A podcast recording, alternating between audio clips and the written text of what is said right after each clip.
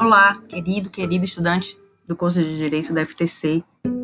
Seja muito bem-vindo, bem-vinda a mais um encontro da nossa disciplina Redação Jurídica. Eu sou a professora Lorena Guiar e hoje convido você a ouvir um pouco mais sobre descrição e a sua importância para a narrativa jurídica, como ela acontece. Vamos lá?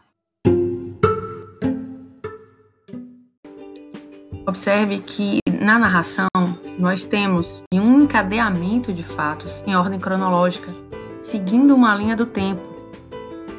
Esses fatos são selecionados porque provocam uma repercussão no mundo jurídico, provocam uma resposta do Estado juiz e dos acordos sociais dentro de um espaço e tempo.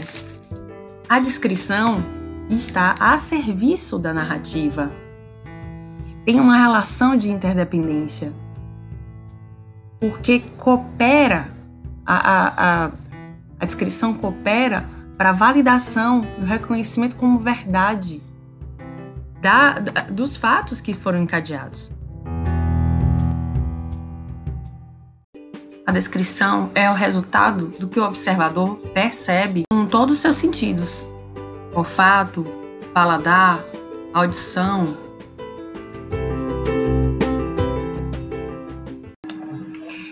Visão e tato, também o que ele percebe, sente a partir do que ele vivencia num tempo e no espaço.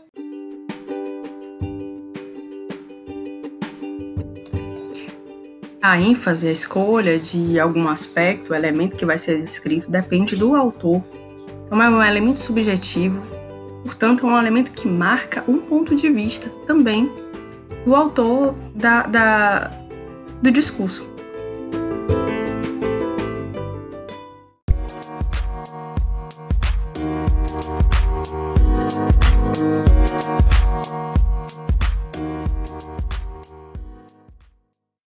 Na petição inicial, é importante que a descrição venha antes da narração dos fatos.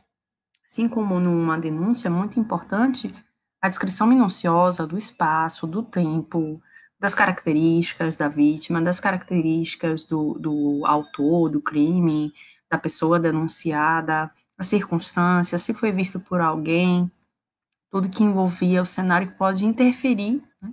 ou, vai, ou dar um caráter de verdade, mais próximo da realidade para o fato que ocorreu.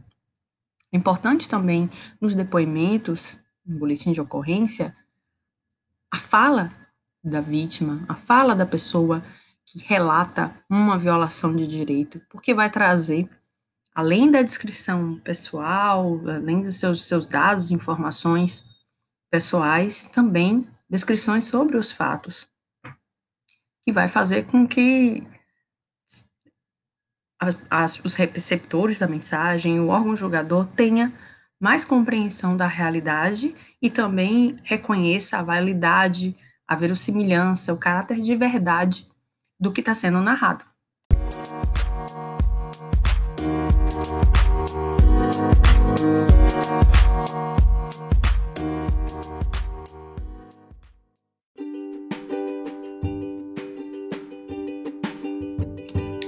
Importante lembrar também que a descrição aparece em outros textos jurídicos, como a sentença, as procurações, os contratos, porque traz informações sobre as partes envolvidas, sobre o contexto, o lugar, o tempo em que se deu o fato, os fatos.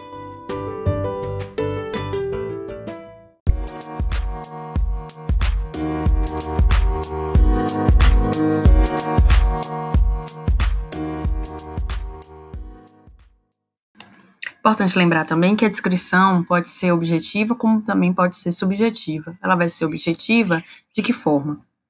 Com frases, expressões mais curtas, mais uso de substantivos.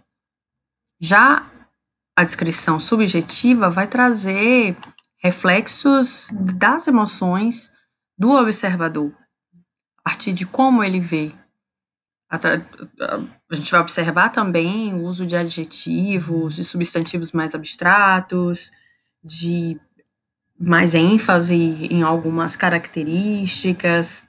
Vão ter modais, vão ter modulações dessa, dessa expressão do que foi observado.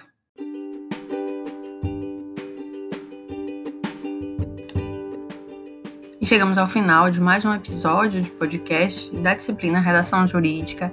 Esse é o material pré-aula para que você tenha uma experiência mais rica em sala de aula com o professor, com professora da disciplina, podendo tirar dúvidas. Por isso é importante também acessar outros materiais de apoio que fazem parte da nossa trilha de ensino e aprendizado, como atividade diagnóstica, como atividade de consolidação de conhecimento e também acessando, assistindo o nosso screencast.